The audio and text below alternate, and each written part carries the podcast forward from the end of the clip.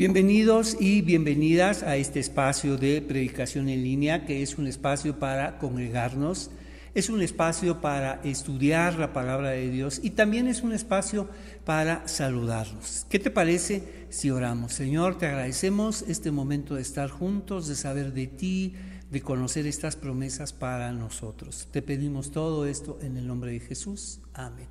Bienvenidos, estamos en promesas de salvación en el libro de Romanos y déjame decirte que hoy nos corresponde el capítulo 8 y a mi manera de ver es un capítulo muy especial. Y si leyéramos el libro de Romanos en forma de quiasmo, es el capítulo 8 el centro, el centro mismo del libro de Romanos, esta gran bisagra teológica que nos ayuda a articular todo esto que estamos leyendo, es la pieza, es el quicio, es el perno que une todas esta, eh, estas propuestas teológicas que él dirige a la comunidad de Roma. Entonces, ahí está la pieza clave.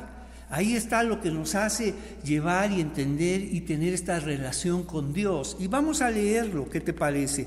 Entonces, hoy vamos a anotar en nuestro apunte promesas de salvación en Romanos capítulo 8 y la promesa para hoy es la promesa de participar de la gloria de Dios. Fantástico. La promesa de participar de la gloria de Dios. Y cuando leemos el libro de Romanos siempre estamos eh, proponiendo ciertos significados para, para palabras muy, muy especiales y poderlas entender y poderlas enlazar a este gran, gran entretejido que Pablo logra ah, en esta magnífica carta. Entonces, cuando hablemos de gloria, la gloria de Dios tiene que ver con su presencia. Y cuando nos dice que vamos a participar de la gloria de Dios, bueno, pues es algo, vamos, lo más eh, grandioso que, puede suceder es estar en la presencia de Dios y veremos. Y entonces cuando eh, eh, los apóstoles dijeron, y vimos la gloria de Dios, estuvimos en la presencia de Dios a través de Jesucristo.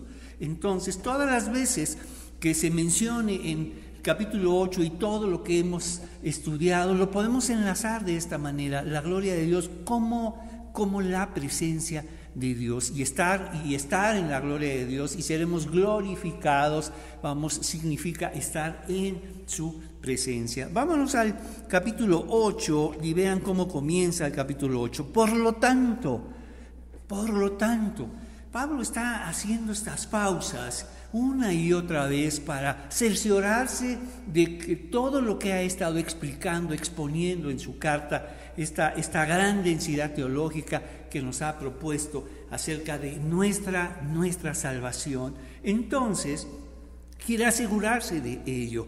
Nos dice, por lo tanto, ya no hay condenación para los que pertenecen a Cristo Jesús, porque ustedes pertenecen a Él y el poder del Espíritu que da vida los ha libertado del poder del pecado que lleva a la muerte. Mira cómo comienza.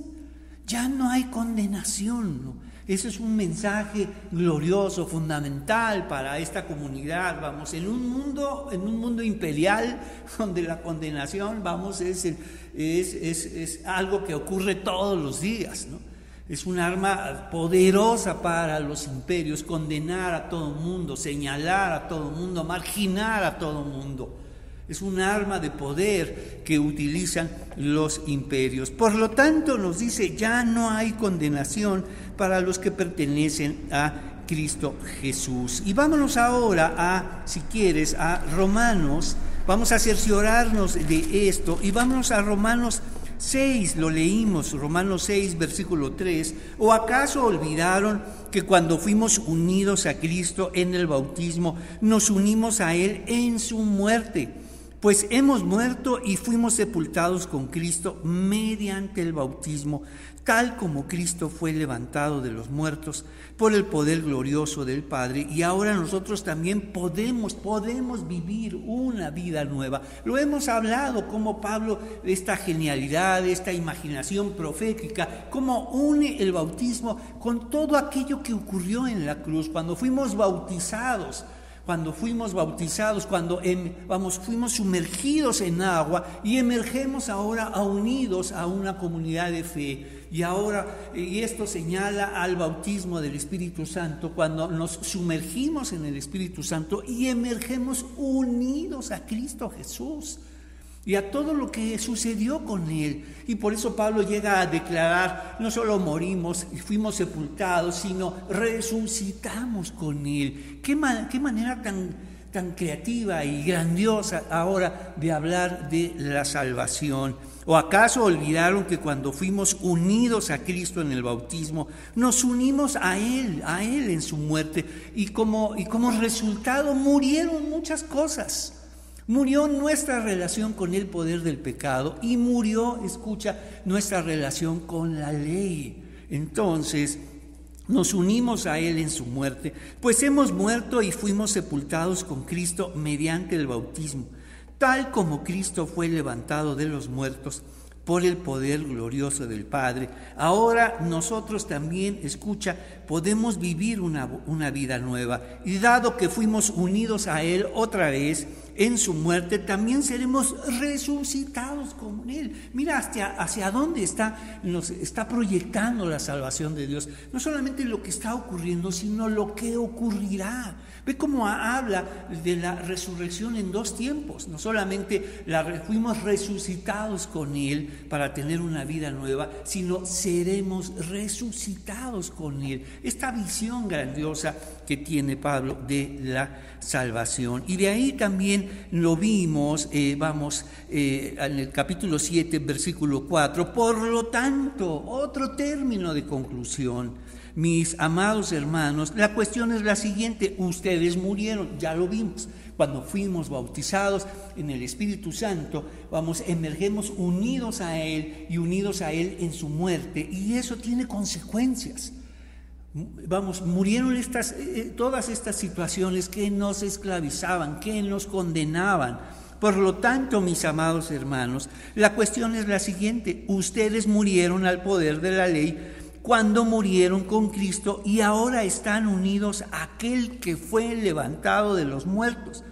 Como resultado podemos producir una cosecha de buenas acciones para Dios. Ya lo vimos, cuando nos habla de cosecha, nos habla de tiempo, responsabilidad, conocer la tierra, conocer los tiempos y esperar, vamos, la bondad de Dios para nuestro trabajo. Entonces, Vámonos ahora al capítulo 8 y vamos a comenzar con estas palabras. Ya no hay condenación, como nos dice, por lo tanto, ya no hay condenación. Y acuérdate, este es el gran recurso de los imperios, condenar. Ellos se atribuyen, vamos, esta capacidad de condenar a todo el mundo, de establecer sus leyes, juzgar, esclavizar y decidir por la vida de muchísimas personas. Entonces, Pablo tiene que desafiar todo esto y ya no hay condenación para aquellos que están en Cristo Jesús. Mira lo que nos dice. Ya no hay condenación para los que pertenecen a Cristo Jesús. Y ve la manera en cómo hablan, no para los que estudian la Biblia, no para los que se congregan, no para los que pertenecen a esta iglesia, a esta forma de creer, a esta forma de pensar. Ya no hablan esos términos como se habla hoy en día. Pablo lo dice con mucha claridad, que es lo fundamental, es que tú pertenezcas a Cristo Jesús, para los que pertenecen a Cristo Jesús, porque ustedes pertenecen a Él. Vamos, eh, el poder del Espíritu que da vida y, los ha liberado del poder del pecado que lleva, que lleva a la muerte. La ley de Moisés no podía salvarnos, porque nuestra naturaleza pecaminosa es débil, así que Dios hizo lo que la ley no podía hacer. Él envió a su propio Hijo en un cuerpo como el que nosotros los pecadores tenemos y en ese cuerpo, mediante la entrega de su Hijo, como sacrificio por nuestros pecados, Dios declaró el fin del dominio que el pecado tenía sobre nosotros. Escucha esto, no solamente eh, nos aclara, ya no hay condenación porque todos nosotros pertenecemos a Cristo y pertenecemos a todo aquello que pertenece a Cristo, todo aquello que logró Cristo Jesús para nosotros. y fuimos liberados del poder de la ley y fuimos liberados de la condenación, vamos, y el poder del pecado. Entonces, escucha esto. Sin embargo, el pecado sigue ahí y la ley sigue ahí. Eso sin duda. El pecado sigue ahí, por eso nos lo dice en el capítulo 7. Es cierto, hemos sido liberados del poder del pecado, pero el pecado sigue en nuestras vidas. Entonces, y además hemos sido liberados del señalamiento y la condena de la ley para con nosotros, pero la ley está ahí. ¿Cómo entonces es nuestra nueva relación con ello? A través del Espíritu Santo. Es la pieza clave, es aquello que une todo, es aquello que enlaza esta gran bisagra teológica con todas estas posibilidades. Por eso, ¿cómo se une? ¿Cómo podemos, vamos, vivir, vamos, delante de Dios? Está, ahí está el pecado, ahí está la ley, sino una nueva relación. Mira lo que nos dice. La ley de Moisés no podía salvarnos porque nuestra naturaleza pecaminosa es débil. Así que Dios hizo lo que la ley no podía hacer. ¿Qué hizo? Él envió a su Hijo en un cuerpo como el nuestro Vamos, y en ese cuerpo, mediante la entrega de su Hijo, como sacrificio por nuestros pecados. ¿Y qué hizo Dios? Declaró el fin del dominio del pecado que tenía sobre nosotros. ¿Y lo hizo para qué?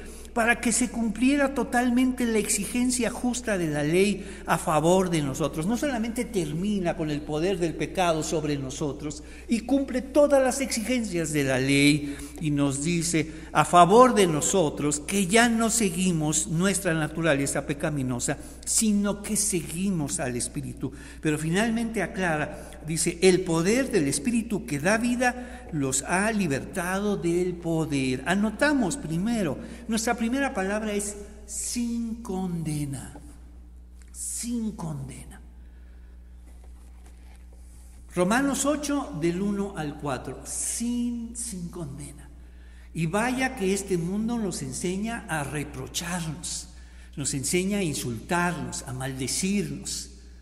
vamos a desear siempre, vamos a, entender que todo el problema, vamos, que todo lo hacemos mal, que no estamos a la altura de las exigencias de este imperio. Entonces, sin condena, sin condena para los que pertenecen a Cristo Jesús. Nuestro primer enunciado, sin condena, sin condena para los que pertenecen a Cristo Jesús. Y recuerda, Forma parte de los imperios que aprendas a condenarte, que aprendas a reprocharte, que aprendas a, maldecirte, siempre a pensar mal de ti, siempre pensando que tú tienes la culpa de todo, que tú lo haces todo mal, ¿no? Vaya, vaya que somos súbditos de los imperios. Y hoy en día hay muchos imperios que nos han enseñado a eso. Entonces es glorioso cuando Pablo dice sin condena para aquellos que pertenecen a Cristo Jesús. Y pertenecer a Cristo Jesús nos eleva por encima de todas estas condenas que nada tienen que ver con Dios. Él ya lo resolvió en la cruz del Calvario a través de Jesucristo por ti y por mí. Entonces, vámonos ahora al versículo 9. Entonces, ¿cuál es la pieza clave? ¿Qué, ¿Cuál es lo que une? No solamente nos une con Dios, con Cristo y ahora una nueva relación con la ley, sino el Espíritu Santo. Pero ustedes no están dominados por su naturaleza pecaminosa, son controlados por el Espíritu si el Espíritu de Dios vive en ustedes. ¿Recuerdas cómo, cómo inicia Romanos 8? Eh, Aquellos que pertenecen a Cristo Jesús. Y cuando pertenecemos a Cristo Jesús, todo aquello que logró, todo aquello que sucedió en la cruz del Calvario, ahora nos pertenece por la misericordia de Dios y nos ahora nos permite, vamos a poder lidiar con el pecado en nuestras vidas y ahora nos permite tener una nueva relación con la ley. Vamos, el poder y la condenación terminaron. Entonces nos dice versículo 9, pero ustedes no están dominados por su naturaleza pecaminosa, son controlados por el Espíritu y lo dirá tres veces. ¿Por qué? Para señalarnos lo que es importante la relación vital con el Espíritu Santo es que el Espíritu Santo viva en ti. Primero lo dice aquellos que pertenecen a Cristo Jesús y ahora lo dirá de otra manera, aquellos donde el Espíritu Santo vive en ellos, vive en Él. Entonces, ve lo, que Pablo quiere señalar y déjame explicarte que esto, esto está redactado, vamos, para, un, para el mundo donde es la tradición oral, donde todo esto se leía de forma comunitaria. Todo esto se leía una y otra vez y las cartas de Pablo no solamente se leyeron, se copiaron y empezaron a leerse en todas estas nuevas comunidades, así como las cartas de Pedro, así como las cartas de Juan, así como el primer evangelio, Marcos.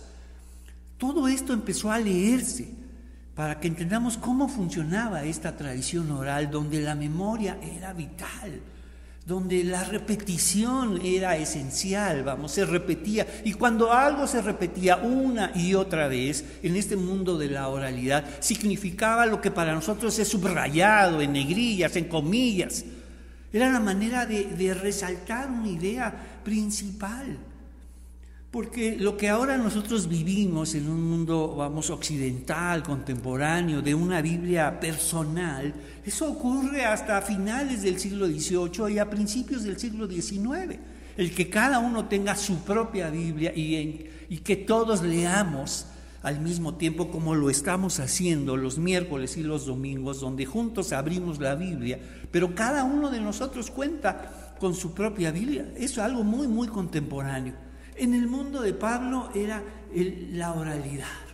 Todos escuchaban y tenían ejercitada su memoria y entendían todos estos énfasis, todos los cambios. Y sabían que cuando Pablo o aquellas cartas se detenían e iniciaban con un término de conclusión o pasaban a un término de tiempo y subrayaban una y otra vez una idea, como lo que va a ser en el versículo 9. Pero ustedes no están dominados por su naturaleza pecaminosa. Son controlados por el Espíritu si el Espíritu de Dios vive en ustedes. Primera vez. Recuerden que los que no tienen al Espíritu de Cristo, es básico para Pablo, de ellos de ninguna manera pertenecen a Él, ya se enlazó. ¿Quiénes pertenecen a Cristo sino aquellos que tienen al Espíritu de Dios? Y Cristo vive en ustedes, entonces, aunque el cuerpo morirá, ¿cuál? El tuyo y el mío, nuestros cuerpos son mortales. Significa que morirán pero ahora viven a través del Espíritu de Dios y viviremos después de la muerte gracias a la presencia del Espíritu de Dios. Mira lo que dice, y Cristo vive en ustedes, entonces, aunque el cuerpo morirá por causa del pecado, el Espíritu les da vida porque ustedes ya fueron declarados justos a los ojos de Dios. Hemos hablado, lo, más importante es la manera en cómo nos mira a Dios y esa debe ser determinante para nosotros. Eso, eso debe ser fundamental, no como nos miran los imperios, no como nos mira Roma. Pablo les está diciendo, no importa cómo los mire Roma, lo más importante es la mirada de Dios. Y miren lo que Dios está haciendo con ustedes y algo vital. Ya no hay condenación para los que pertenecen a Cristo Jesús. ¿Y quiénes pertenecen a Cristo Jesús? Sino aquellos que tienen al Espíritu de Dios en su vida. El Espíritu les da vida porque ustedes ya fueron declarados justos a los ojos de Dios.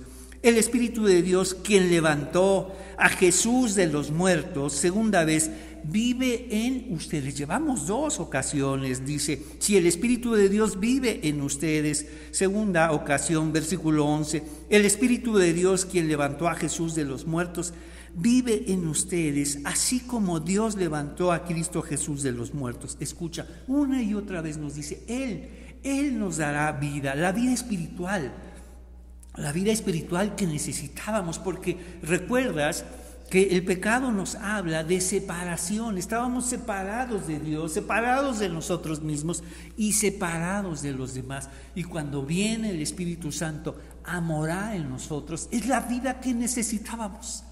La vida que necesitábamos para unir todas esas relaciones, nuestra relación con Dios, nuestra relación con nosotros mismos y nuestra relación con los demás. Y de esa manera podemos ahora cumplir y llevar a cabo lo que el mandamiento más importante, amarás a Dios con todo tu corazón, amarás a los demás y te amarás a ti mismo. El Espíritu de Dios, quien levantó a Jesús de los muertos, vive en ustedes. Así como Dios levantó a Cristo Jesús de los muertos, Él dará vida a sus cuerpos mortales, escucha, mediante el mismo Espíritu que vive en ustedes tres veces.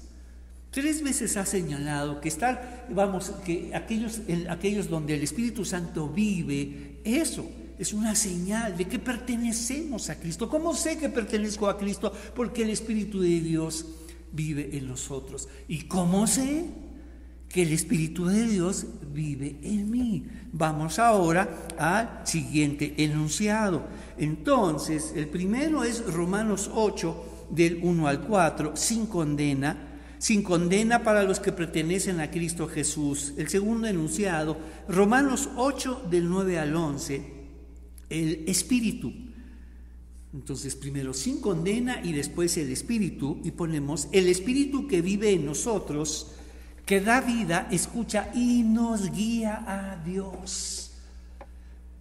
Y nos guía a Dios. Y surgen estas preguntas, vamos, ya vimos lo que nos dice, eh, ya no hay condenación para los que pertenecen a Cristo Jesús. ¿Y quiénes pertenecen a Cristo Jesús? Aquellos donde vive el Espíritu de Dios. ¿Y cómo ¿Y cómo sé que el Espíritu de Dios vive en mí? Vamos al siguiente enunciado y este es fantástico, esto que viene es grandioso y mira lo que nos dice, eh, vamos, versículo, eh, versículo, versículo 14, Vámonos a, vamos a comenzar desde el versículo 14. Pues todos los que son guiados por el Espíritu de Dios, escucha, son hijos de Dios. Acuérdate, surgió una pregunta, ¿y cómo sé? Que tengo al Espíritu de Dios, porque el Espíritu de Dios siempre nos va a guiar a Dios, a las cosas de Dios, a lo que pertenece a Dios. Este deseo de buscar a Dios, de orar a Dios, vamos, es una prueba fundamental. Cuando viene el Espíritu de Dios a nuestras vidas, viene con, no solamente con dones para, nuestras, para servir a los demás, con esta capacidad sobrenatural para servir a los demás, sino también viene con estos nuevos deseos estos deseos que no estaban. Y ahora viene estos deseos, este deseo de buscar a Dios, de conocer a Dios, de conocer a Jesús, al Hijo de Dios, de declarar que Jesús es nuestro Señor. Esto es ser guiado por Dios. Vamos, esta dirección que siempre termina en Dios. Este deseo de, de reunirnos con otros que también buscan a Dios, que también alaban a Dios este deseo de alabar a Dios. Todos estos deseos que no estaban, ahora surgen y nacen por la presencia del Espíritu de Dios. Y mira lo que nos dice. Acuérdate, pues todos los que son guiados por el Espíritu de Dios, ¿quiénes son? Son hijos de Dios. Entonces, estos nuevos deseos que están ahí, vamos, son, son la señal de que el Espíritu de Dios está ahí. Y si el Espíritu de Dios está ahí, pertenezco a Cristo y por lo tanto soy hijo de Dios. Soy hijo de Dios en una nueva relación. Somos hijos de Dios todos como criaturas de Dios, como creación de Dios. Pero ahora la presencia del Espíritu Santo me lleva a una nueva relación, más allá de la creación, sino en esta relación filial con Dios. Ahora soy tu hijo, Señor. Gracias. Y mira lo que nos dice. Y ustedes no han recibido un espíritu que los esclavice al miedo. De ese mundo venimos, del miedo, de esa condenación de los imperios, de esa condenación vamos, de señalarlos, vamos, y provocar miedo a nosotros. Así viven los esclavos, o, o esclavos o hijos. Entonces salimos de ese miedo, salimos de esa orfandad y Dios nos llama a ser hijos de Él, hijos de Dios, fantástico, glorioso. Y mira lo que nos dice, ustedes no han recibido un espíritu que los esclavice al miedo. En cambio, escucha, recibieron el Espíritu de Dios cuando Él, esto sucede. Es grandioso que lo que viene a, a continuación. En cambio, recibieron el Espíritu de Dios cuando Él los adoptó como sus propios hijos. Dentro de la palabra de Dios, déjame explicarte, los apóstoles acudieron a toda su imaginación profética para enseñarnos lo que es la salvación. Y una de las grandes imágenes de salvación es la adopción. Por un, por un, lado, vamos, ingresamos a la familia de Dios, vamos a través del nacimiento, ¿verdad? Nos dice, es necesario que nazcas de nuevo para que puedas ver el reino de Dios.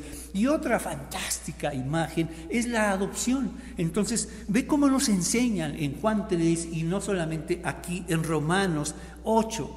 Vamos, y todo esto procede también de Marcos 14 donde Jesús escucha en el momento más difícil de su vida, en el momento más difícil, le habla a su Padre, pero le habla a su Padre de forma muy, muy especial, única en los Evangelios y única en la palabra de Dios. Y de esa, esa es la forma a la que acude Pablo, vamos, para, para este grandioso pasaje donde nos enseñan que fuimos adoptados por Dios como hijos suyos. Nos saca de la orfandad, nos saca del miedo, de la oscuridad y ahora nos traslada a su familia, a pertenecer a su hijo, a formar parte de él a través y como prueba y señal de ello es la presencia del Espíritu Santo en nosotros. Ve lo que nos dice, pues todos los que son guiados por el Espíritu de Dios son hijos de Dios. Y ustedes no han recibido un espíritu que los esclavice al miedo. En cambio, recibieron grandioso, glorioso el Espíritu de Dios cuando Él los adoptó como sus propios hijos. Ahora lo llamamos Abba Padre. Wow. Ahora lo llamamos Abba Padre. Ahora ya podemos llamarlo de esta manera. Ya podemos decirle a Dios nuestro Padre.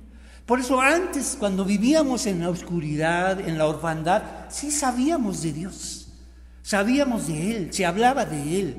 Pero ahora vamos, que nos traslada, que pertenecemos a Cristo por la presencia del Espíritu Santo en nuestras vidas, que nos guía a Dios, que pone estos deseos nuevos acerca de Dios, ahora nos lleva a entender que Dios es nuestro Padre que somos sus hijos, que fuimos adoptados. No hay hijo más agradecido que un hijo adoptado. No hay hijo más agradecido al saber que yo vivía en la orfandad y ahora le pertenezco a Cristo. Somos adoptados y ahora dice, podemos llamarle Abba Padre. Y esta palabra aramea no pertenece al mundo de la adoración en el templo. No pertenece, no es la manera en que los sacerdotes llamaban a Dios, tampoco pertenece, vamos, al, palacio donde la realeza clamaba y llamaba a Dios. Esta palabra Abba pertenece al mundo de la familiaridad, al mundo del hogar, al mundo de la intimidad, donde la familia se abrazaba y donde los hijos abrazaban a sus padres y le llamaban Abba. De ahí viene esta palabra tan especial, tan única de Jesucristo que usó en el momento más difícil de su vida. Abba, Padre, todo es posible para ti. Y si es posible, aparta de mí este momento tan difícil, pero Abba, no se haga mi voluntad, sino la tuya, Abba, Padre. Wow. Así en los momentos más difíciles, acudimos a nuestro Padre. Abba, ayúdame. Ayúdame en esta situación. Ayúdame a salir adelante. Ayúdame saliendo clamando tu nombre, no enojándome contigo, como siempre. Ya no quiero enojarme contigo por todas las cosas que salen mal, sino ayúdame a salir de todas estas situaciones difíciles diciéndote, ah, Padre, eres mi Padre, soy tu Hijo, has cuidado de mí. Y nos dice, y ustedes no han recibido un espíritu que los esclavice al miedo, en cambio, recibieron el Espíritu de Dios cuando Él los adoptó como sus propios hijos. Ahora lo llamamos Abba Padre, pues su Espíritu se une a nuestro Espíritu, escucha, para confirmar que somos hijos de Dios. Ve lo que hace, la pieza clave, ese perno, ese quicio que enlaza todas estas promesas y podemos entender todo y ahora podemos llamar a nuestro Dios Abba. Es el Espíritu Santo en nuestras vidas. Una lectura en forma de quiasmo es el capítulo 8, el centro. Es el Espíritu Santo lo que ahora te hace desear, orar, alabar a Dios. Es el Espíritu Santo que nos hace desear conocer a nuestro Señor, a nuestro Salvador Dice, el Espíritu Santo se une a nuestro espíritu para confirmar que somos hijos de Dios, así que como somos sus hijos, escucha, también somos sus herederos. De hecho, somos herederos junto con Cristo de la gloria de Dios. Pero si vamos a participar de su gloria, también debemos participar de su sufrimiento. Ve lo que nos salimos de esa orfandad, de esa oscuridad, de esa esclavitud y nos lleva y nos adopta como sus hijos y si hijos herederos de Dios para la gloria de Dios. ¿Recuerdas lo que dijimos acerca de la gloria? Si no es la presencia de Dios, estaremos ahí. Es la mayor herencia de todas. ¿Y qué recibiremos? Ya lo recibimos. El Espíritu Santo, la salvación, las promesas y ahora estar algún día en su presencia. Eso es grandioso. Entonces, número 3, nuestro enunciado número 3, Romanos 8 del 15 al 18. Número 3, adopción, acuérdate de esta palabra, sin condena la primera, espíritu la segunda y la tercera ahora como señal de que fuimos adoptados como sus hijos. Adopción nos dice, la adopción como hijos que nos lleva a llamar a Dios Abba Padre, que significa Padre querido. Todas las veces que pronunciemos Abba, estamos diciendo Padre querido. Ayúdame, Señor. Ayúdame.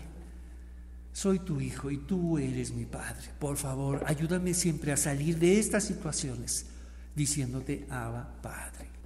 Bien, ahora llevamos tres palabras, sin condena, espíritu y adopción, una palabra grandiosa, una imagen fantástica de salvación. ¿Y por qué Pablo está diciendo todo esto? Porque la comunidad, por supuesto, está eh, eh, enfrentando situaciones difíciles, está enfrentando marginación. Acuérdate cómo son los imperios, todas aquellas con personas o comunidades que no se adecúan a los imperios, a los ideales de los imperios, a la norma de los imperios, a los mandamientos de los imperios y especialmente a la aceptación del imperio, son mirados con sospecha, son marginados, son señalados. Y hoy vivimos imperios. Y, y estos imperios tienen sus normas, tienen su aceptación y también tienen esta manera de señalar y marginar y hacerte pensar que estás mal, hacerte pensar que algo está mal contigo y te enseñan a reprocharte, a maldecirte. Entonces por eso Pablo empieza este grandioso capítulo, ya no hay condenación.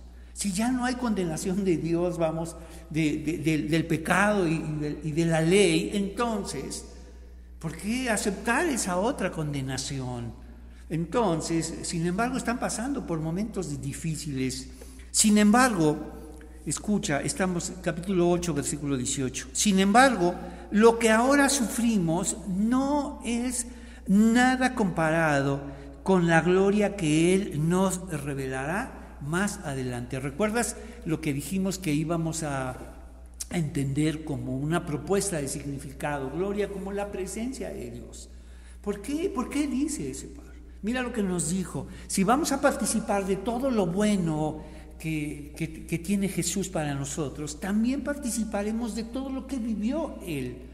Una persona tan especial, tan diferente, el Hijo de Dios, no solamente como hijo de hombre, un hombre extraordinario, sino también como hijo de Dios. Ambas, su naturaleza humana y su naturaleza divina, una sola, íbamos como Jesús de Nazaret y como el Hijo de Dios, sufrió rechazo sufrió rechazo, señalamiento, condena, precisamente porque él predicaba la ley en su sentido original, porque iba en sentido contrario a toda la condena que había estructurado, vamos, el templo y la manera en cómo, vamos, enseñaba la ley y los mandamientos de Dios, siempre en clave de juicio y condenación, mientras que Jesús enseñó una nueva clave para entender las escrituras, en clave de gracia y misericordia, en clave de perdón y nuevas oportunidades, en clave de aceptación para con Dios. Entonces, por supuesto, estas claves no le gustan, vamos, a las enseñanzas dominantes, a aquellos imperios que quieren prevalecer por encima de los demás, como el imperio romano. Entonces, versículo 17, así que como somos hijos, somos sus hijos, también somos sus herederos, de hecho, somos herederos junto con Cristo de la gloria de Dios. ¿Recuerdas? Seremos herederos juntamente con Cristo de estar en la presencia de Dios. Pero si vamos a participar de su gloria, también debemos participar de su sufrimiento.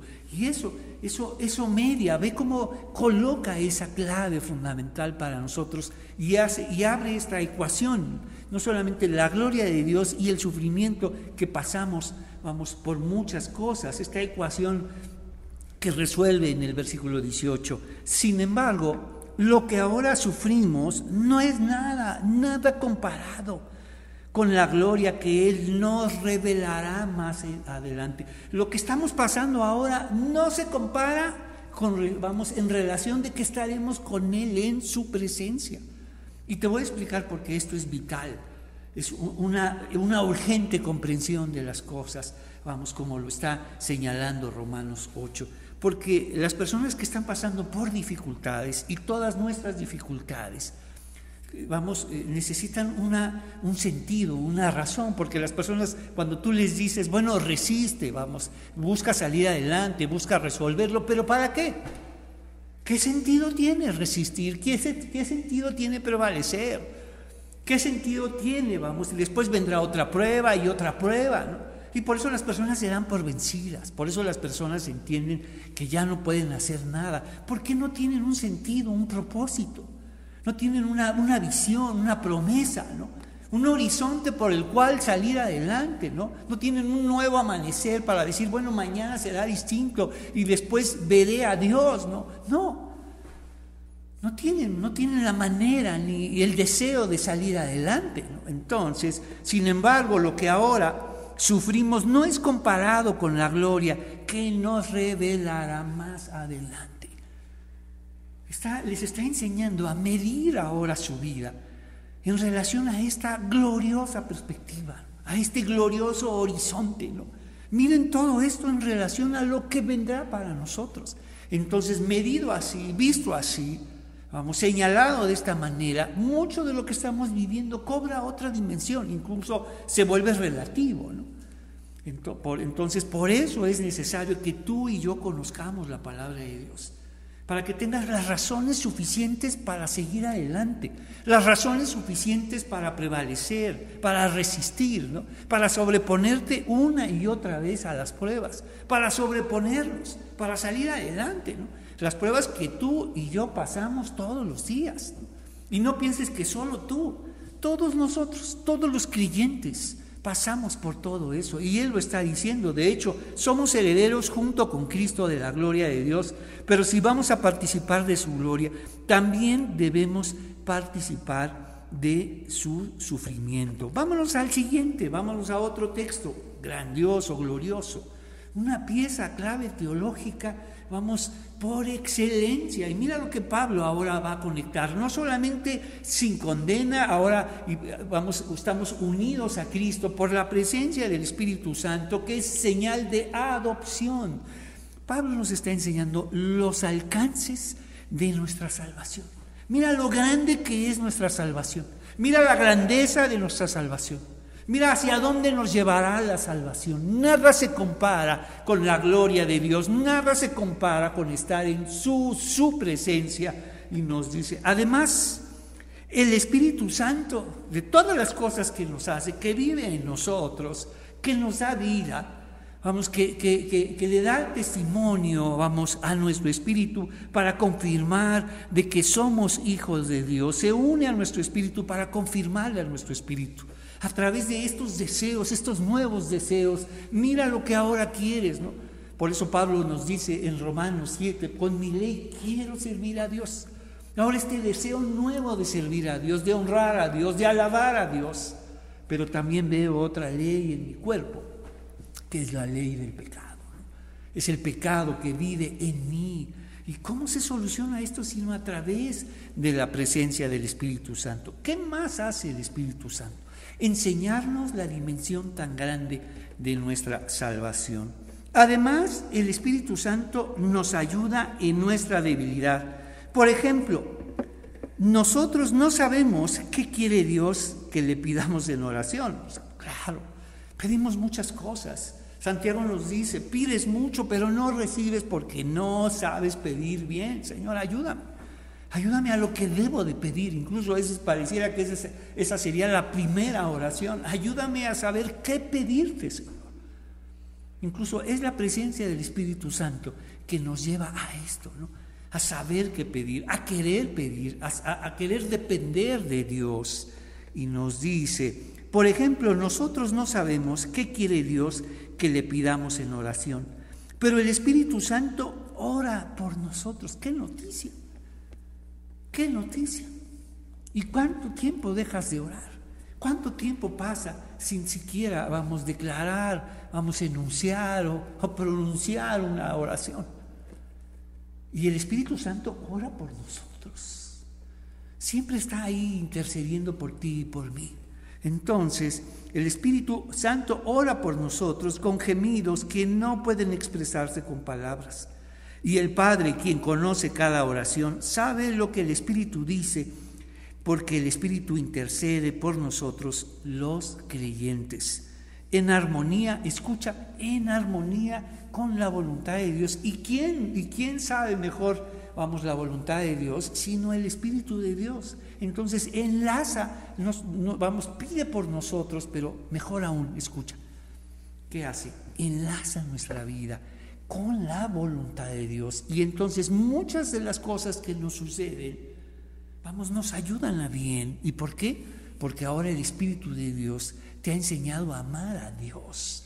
Amarás a Dios y eso solo es posible por el Espíritu de Dios en tu vida. Entonces, no solamente nos enseña a, a, saber de la voluntad de Dios, sino como un Dios soberano, enlaza todo lo que nos sucede para nuestro bien. ¿Para quiénes? Para aquellos que aman a Dios. ¿Cuál es tu tarea y la mía? La más importante, aprender y vamos y, ejercitarnos en amar a Dios. Y una manera de hacerlo es conocerlo. Y por eso los miércoles y los domingos abrimos la palabra de Dios. Leemos juntamente una lectura comunitaria, una lectura donde juntos leemos y dejamos que la palabra de Dios llegue a nuestras vidas. Y mira lo que nos dice versículo 27. Y el Padre, quien conoce cada corazón, sabe lo que el Espíritu dice, porque el Espíritu intercede por nosotros los creyentes en armonía con la voluntad de Dios. Y sabemos que Dios hace que todas las cosas cooperen, vamos, sinergia, sinergeo es la palabra griega, que todo suceda para, para el bien de aquellos que aman a Dios. Porque tenemos que aprender a, entender esta promesa, porque no es todas las cosas nos ayudan a bien. Eso es, eso, eso es una media promesa. Y tenemos que leerla completa. Y si la vamos a presentar, y si la vamos a, y si vamos a acudir a ella, tenemos que entenderla bien. No porque dicen todas las cosas nos ayudan a bien. No, no es así. Todas las cosas ayudan a bien, pero para los que aman a Dios. Es una promesa condicional. Hay promesas incondicionales en la palabra de Dios, pero hay promesas condicionales. La condición es fundamental. Amar a Dios. Solo cuando amas a Dios incluso puedes ver esta perspectiva como lo, como lo vimos. Sin embargo, lo que ahora sufrimos no es nada comparado con la gloria que Él nos revelará más adelante. ¿Y por qué sales adelante? Porque ahora, vamos, tu vida tiene un sentido. Porque sabes que amas a Dios y ese amor te llevará a la misma presencia de Dios. Estaremos en su gloria. Entonces, por eso resistimos, por eso sales adelante, por eso continuamos una y otra vez, en medio de nuestras malas decisiones, en medio de nuestros momentos complicados salimos adelante. Y por eso vuelves a orar, por eso vuelves a buscar a Dios. Y vuelves a leer y vuelves a, reunirte otra vez con hermanos aquí los miércoles y los domingos. Y nos dice, entonces sabemos que Dios hace, versículo 28, sabemos que Dios hace que todas las cosas cooperen para el bien de los que aman, escucha, y son llamados según el propósito que Él tiene para ellos. Mira cómo ha ido creciendo y creciendo la dimensión tan grande de nuestra salvación.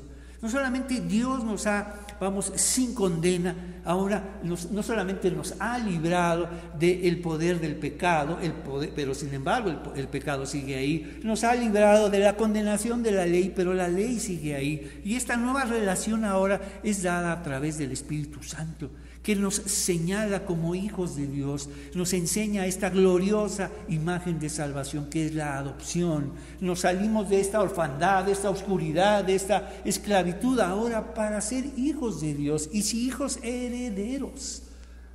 Y si hijos, es que tenemos un propósito, o sea, Dios nos llamó con un propósito. Hay un propósito para ti, para mí, wow.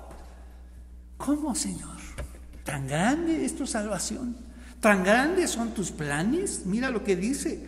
Sabemos que Dios hace que todas las cosas cooperen para el bien de los que aman y son llamados según el propósito que Él tiene para con ellos. Una vida con propósito. ¡Wow! Fantástico. Mira lo que nos dice. ¿Por qué? ¿Cómo sabe esto? O sea, no solamente Pablo ha abierto esta gloriosa dimensión de la salvación, donde fuimos unidos con Cristo Jesús y no solamente morimos con Él, fuimos sepultados y resucitados y resucitaremos. Resucitamos para una vida nueva y resucitados para la gloria de estar en la presencia con Dios. Mira hasta dónde nos lleva esta dimensión. Sin embargo, ahora abre otra dimensión. Nos dice, antes antes Dios ya nos había elegido. ¿Cómo? Ve cómo abre la, la, dimensión tan grande, gloriosa de nuestra salvación. Mira la salvación tan grande que tienes. Mira hacia dónde nos lleva, hacia la gloria de Dios. Y mira desde dónde comienza. Desde la elección de Dios. Y si pudimos tú y yo elegir a Dios, es porque Dios nos eligió primero. ¡Wow, Señor! ¿Cómo es eso? Entonces, ¿siempre has pensado en mí? Siempre has estado atento en mí. Sí. Yo pensé que te habías olvidado de mí.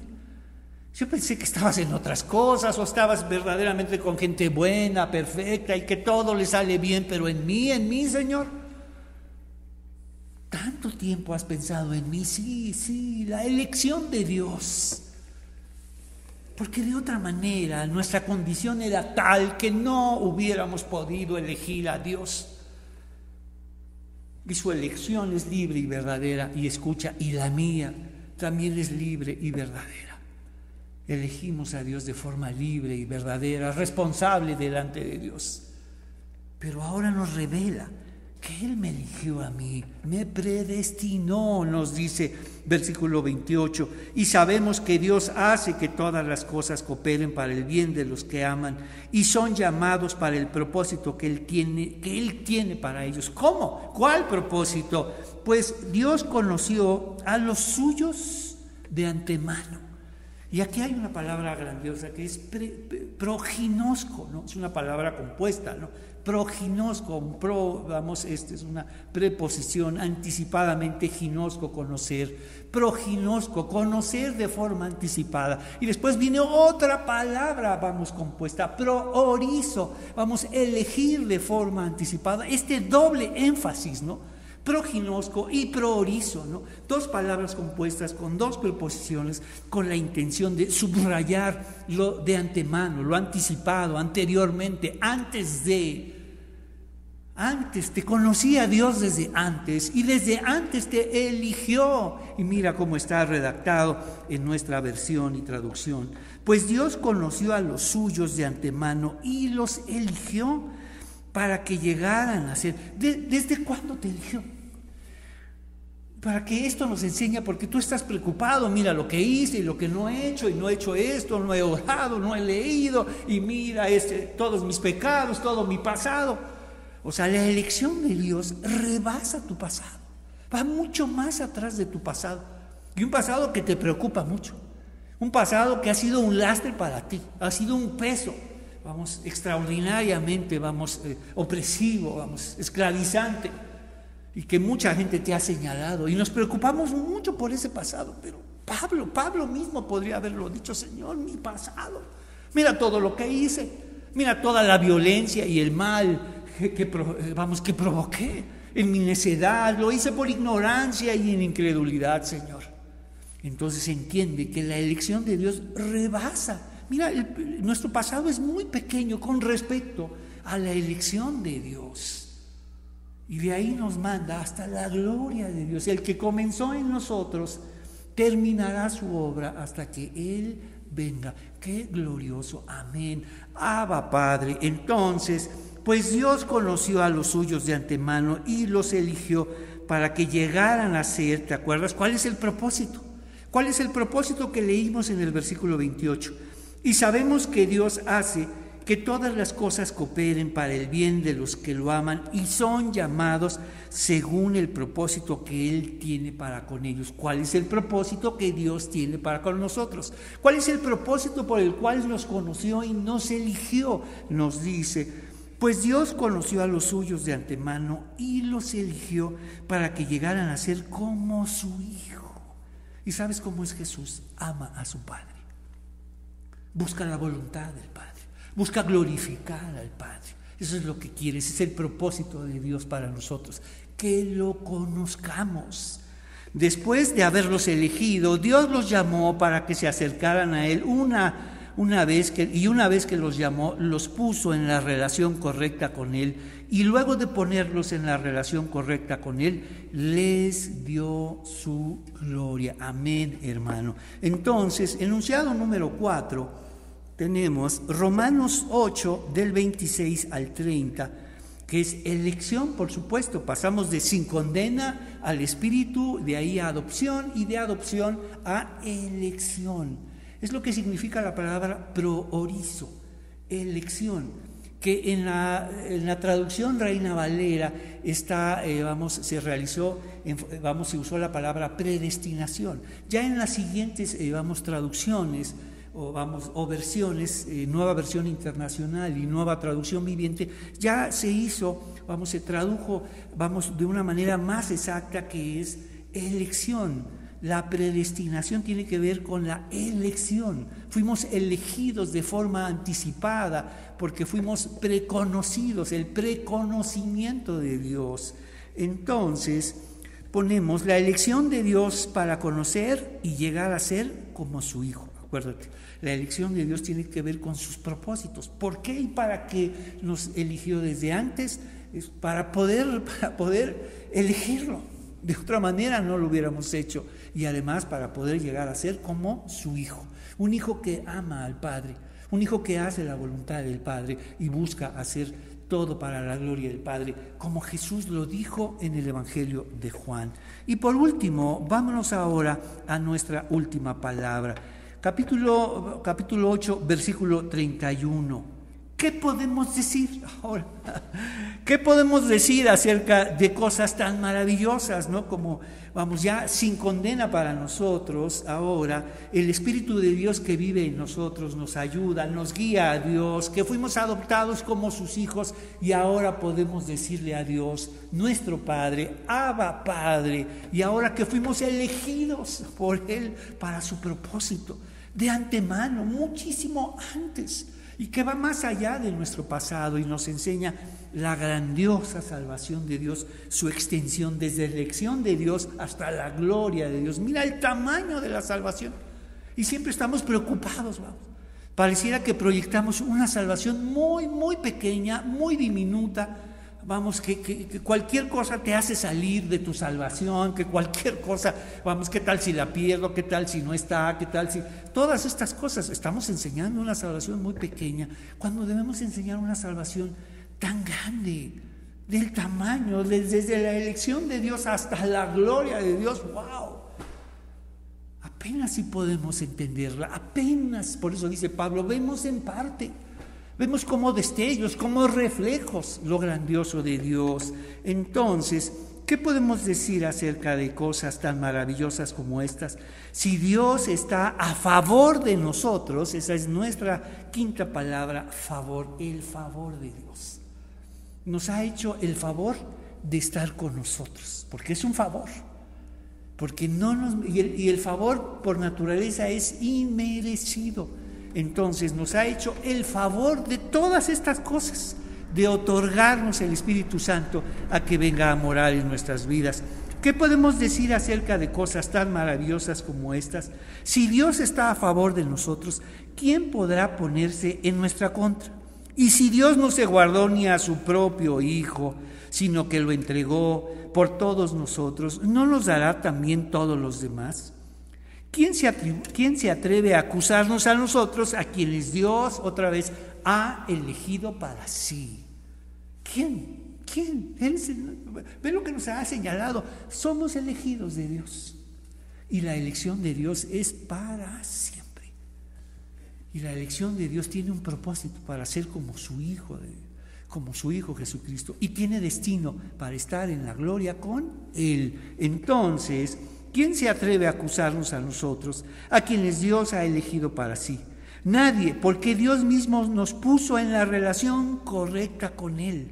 Entonces, ¿quién nos condenará? Nadie, porque Cristo Jesús murió por nosotros y resucitó por nosotros y está sentado en el lugar de honor a la derecha de Dios. Eh, y Él, qué noticia, ahora intercede por nosotros. ¿Cuántas personas interceden? Aquí, obviamente, el Espíritu Santo y el cielo intercede Jesús y Dios y todos los que te quieren y todos los hermanos que te quieren, que son muchos. ¿Cuánta gente intercede por nosotros? Y Jesús y el Espíritu Santo interceden por nosotros. Tanto valemos para Dios. Y hay gente que te ama, que intercede por ti. Es el regalo de la oración. Oraré por ti, oraré por ti, por tu vida, por tu bien, por tu familia, para que salgas adelante, para que juntos resistamos Dice, ¿acaso hay algo, versículo 35, y subraya, subraya, ¿acaso, ¿acaso hay algo que pueda separarnos, vamos, del amor de Cristo? Entonces, ¿por qué dice eso? ¿Acaso hay algo que pueda separarnos? ¿Será que Él ya no nos ama si tenemos problemas o aflicciones? Mira, ¿te acuerdas? Sin embargo, lo que ahora sufrimos. Entonces, pareciera que se está enseñando y predicando en, esa, en esas comunidades que si tienes problemas, por supuesto, pues algo estás haciendo mal y Dios ya no está contigo y las cosas y Dios ya se alejó. Vamos, ese es el pensamiento del mundo. Porque dijo, yo estaré contigo y nos está enseñando los alcances de la salvación. Entonces, y esos problemas, vamos, no señalan que Dios ya no está contigo. Señalan, vamos, lo que sucede en este mundo.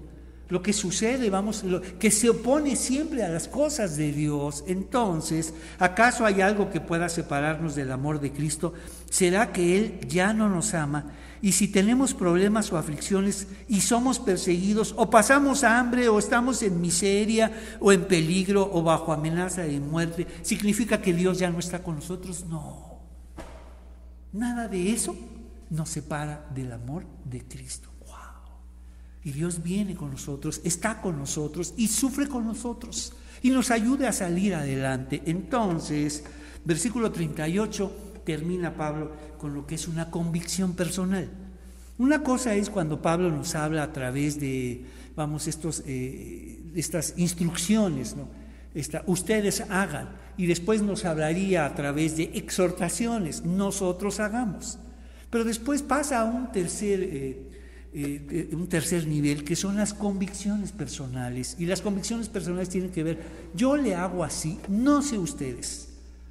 Pablo habla de lo que él está convencido y cada uno debe convencerse de esa manera.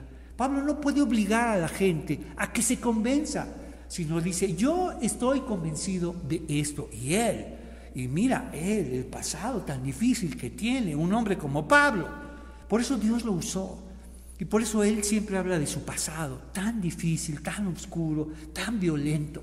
Dice, yo, yo perseguía a la iglesia. Y mira lo que dice, y estoy convencido, no, les ordeno, les pido, estoy convencido, yo no sé ustedes qué van a hacer, pero yo estoy convencido de que nada podrá jamás separarnos del amor de Dios ni la muerte, ni la vida, ni los ángeles, ni demonios, ni tus muchos demonios te van a poder separar del amor de Dios, ni nuestros temores de hoy, ni nuestras preocupaciones de mañana, ni siquiera los poderes del infierno pueden separarnos del amor de Dios. Ningún poder en las alturas ni en las profundidades, de hecho, nada en toda la creación podrá jamás separarnos. Escucha, nada, nada podrá separarnos del amor de Dios que está revelado en Cristo Jesús, nuestro Señor. Amén, hermano. Pero la extensión, el tamaño, como dice en Efesios, le pido a todos ustedes que comprendan la dimensión, la altura, lo ancho, lo alto y lo profundo del amor de Dios. Como pueblo de Dios, estamos obligados a conocer lo ancho, lo largo, lo alto y lo profundo de Dios, de tu salvación para que puedas vivir seguro. Y terminamos el enunciado número 5. Favor, Dios está a favor de nosotros y nada, nada nos separará de Él. Amén, hermanos. ¿Qué te parece si oramos? Señor, te agradecemos este momento de saber la tan grande salvación que nos has concedido. Ayúdanos a conocer cuán ancha, cuán larga, cuán alta y cuán profunda es nuestra salvación, para disfrutar de ella y para hablar de ella. Te pedimos todo esto en el nombre de Jesús. Amén. Que el Señor nos bendiga y hoy conocimos un capítulo fundamental en el libro de Romanos.